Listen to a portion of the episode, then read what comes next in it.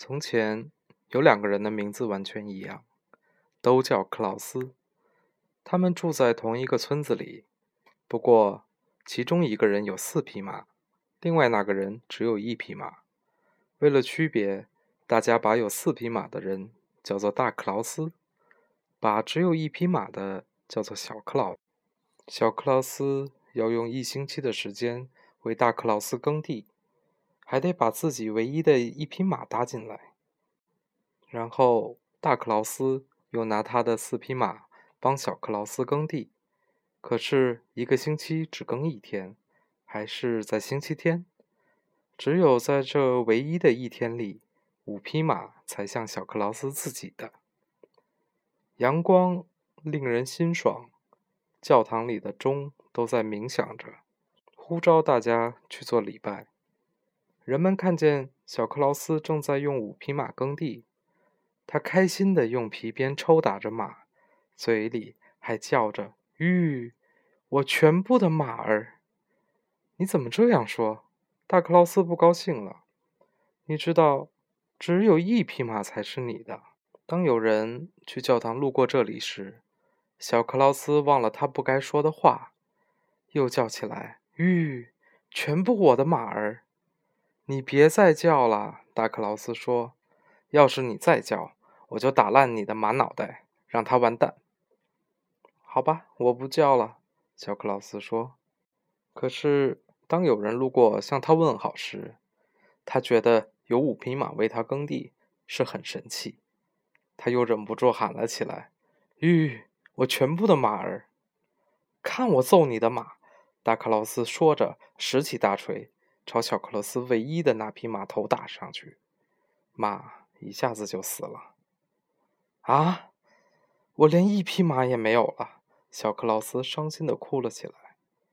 他把马剥了，把马皮风干，塞在口袋里，进城卖马皮去了。他要走很长的路，要穿过一座很大很黑的树林，天气又坏得吓人。他迷路了。他再回不到原道时，天已经黑了。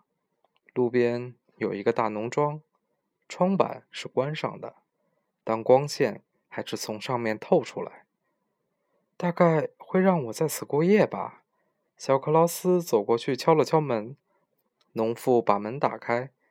在他听明白他想干什么的时候，他说：“他男人不在家，他不留生人。”看来我只好待在外面了，小克劳斯说。在房子旁边有一个很大的谷草堆，谷草堆和房子中间有一个平顶小棚，棚顶是草铺的。我就躺在那儿吧，小克劳斯看见平底小棚说。他爬到棚顶上躺下去，为了睡得舒服一点，他翻了翻身。由于窗子外面的板。并没有遮住窗子上的上半截，因此他可以看到屋子里的一切。屋里那一张大桌子上摆满了酒、烤肉和美味的鱼。桌旁的农妇和一位牧师。小克劳斯把头伸向窗。天哪，里面摆着糕点，多诱人呐！没错，一定是一桌酒席。这时。农妇的丈夫回来了，他有一种古怪的毛病，只要眼前一有牧师，他就大发脾气。听见男人回来了，农妇很害怕，他要牧师爬进屋子的墙角里一只大空箱子里去。他照着做了，妇人立即把所有好吃好喝的东西都收进了他的烤炉里。唉，小克劳斯看见食品被收走时。叹息起来。棚上有人吗？农夫问。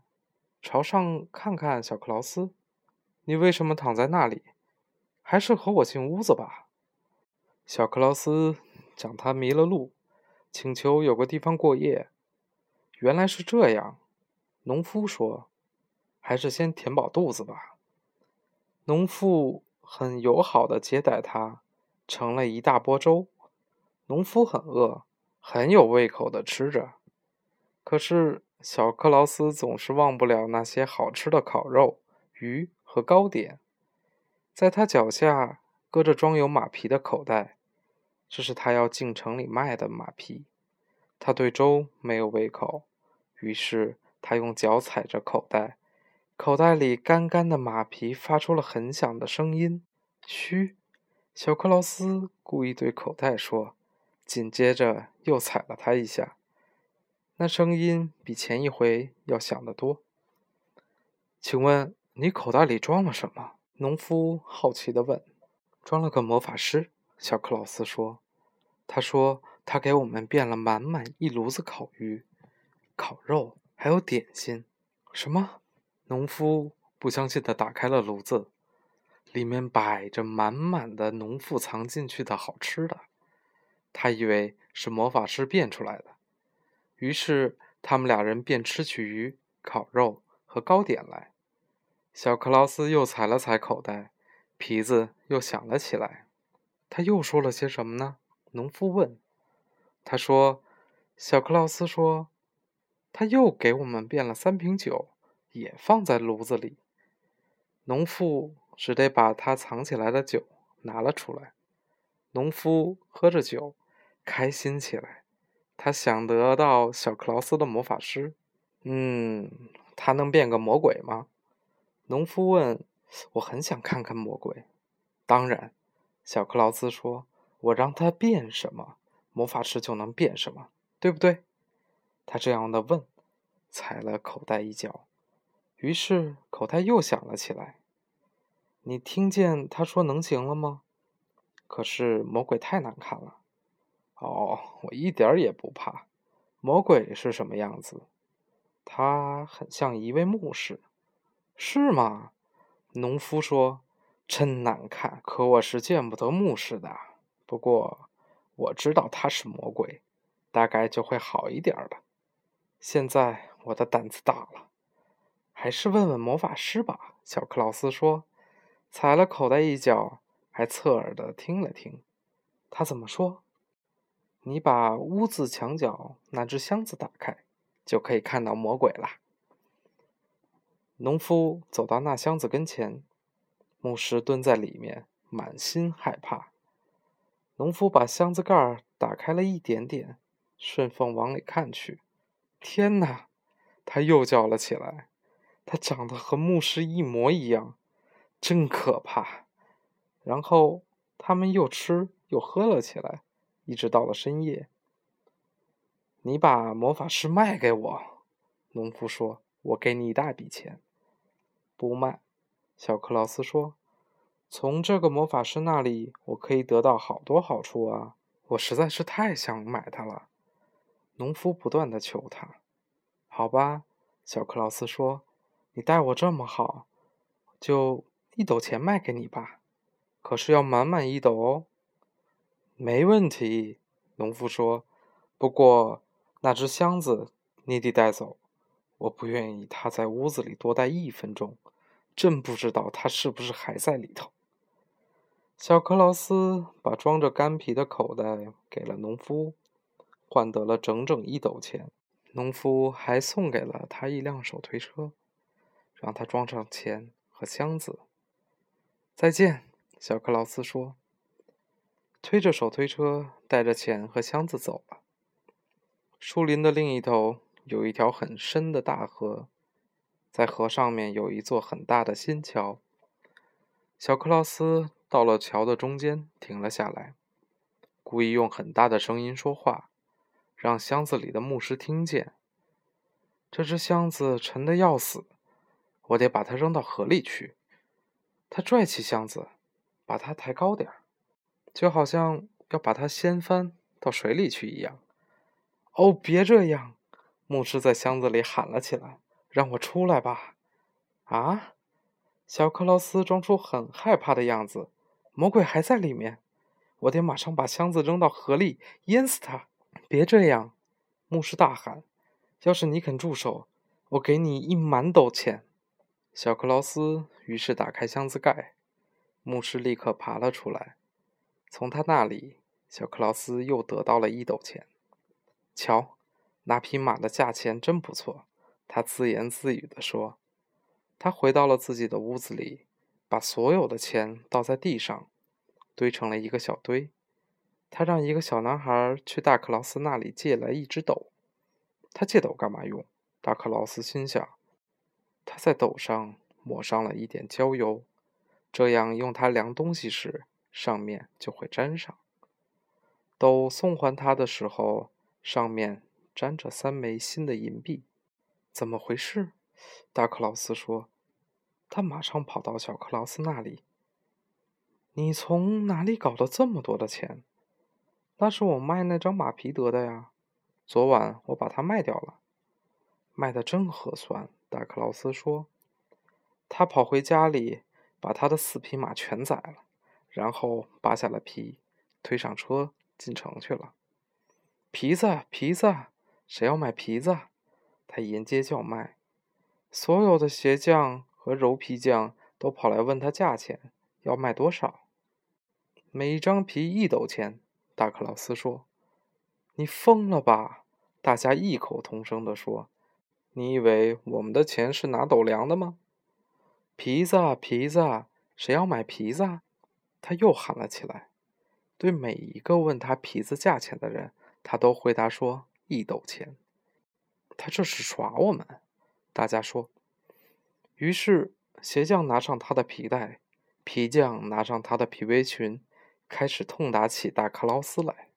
他们朝他愤怒的大吼：“好的！”我们给你一张血淋淋的猪皮，滚出城去！大克劳斯吓得夺路而逃。他还没有这样的被人揍过。我非要叫小克劳斯赔偿我不可！我要揍死他！大克劳斯大叫。恰好这时，小克劳斯的祖母死了。他把老太太安置在他暖和的床上，就好像他还会活过来那样。他自己。则在墙角的一张椅子上睡着了。夜里，门开了，大克劳斯拿着斧子走了进来，一直走到床前，朝已经死了的老祖母头上砍了下去。这下你再也骗不了我了吧？说完，他便回家去了。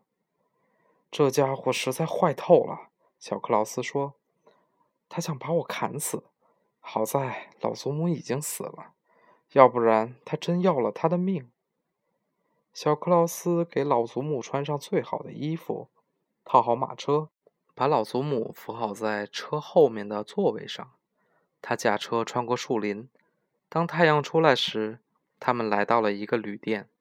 小克劳斯在旅店停了下来，走进去买点吃的。早上好，旅店老板对小克劳斯说：“你今天怎么穿戴的这么好呢？”这么早就来了？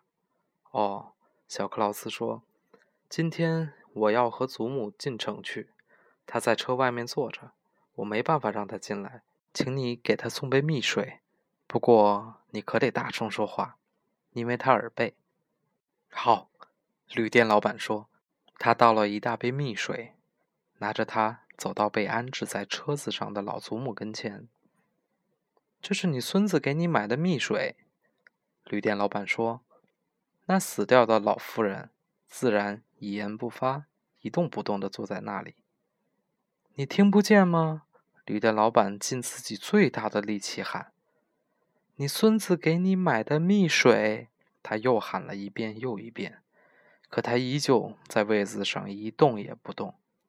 旅店老板发火了，把杯子直接摔在他的脸上，蜜水顺着他的鼻子流了下来。他朝后倒在车上。好啊！小克劳斯叫了起来，冲出门揪住旅店老板的胸口，说：“你把我老祖母给打死了！你瞧瞧，他头上有一个窟窿。”啊！我不小心失手了。旅店老板说：“把手合了起来。”都是因为我太激动，亲爱的小克劳斯，我给你一斗钱，就当是安。葬自己老母亲一样安葬你的祖母。于是，小克劳斯又得到了满满一斗钱。小克劳斯回家后，立刻让小男孩去大克劳斯那里借斗。什么？大克劳斯说：“难道他还没死吗？”这可我得可亲自去瞧瞧。于是他带着斗来到小克劳斯那里。“你从哪里弄了这么多钱？”他问，眼睛睁得大大的。“你打死的是我的祖母。”小克劳斯说，“他已经被我卖掉了，卖得了一斗钱，价钱不错。”大克劳斯说。回到家里，他拿起一把斧头，就把自己的老祖母给砍死了，然后。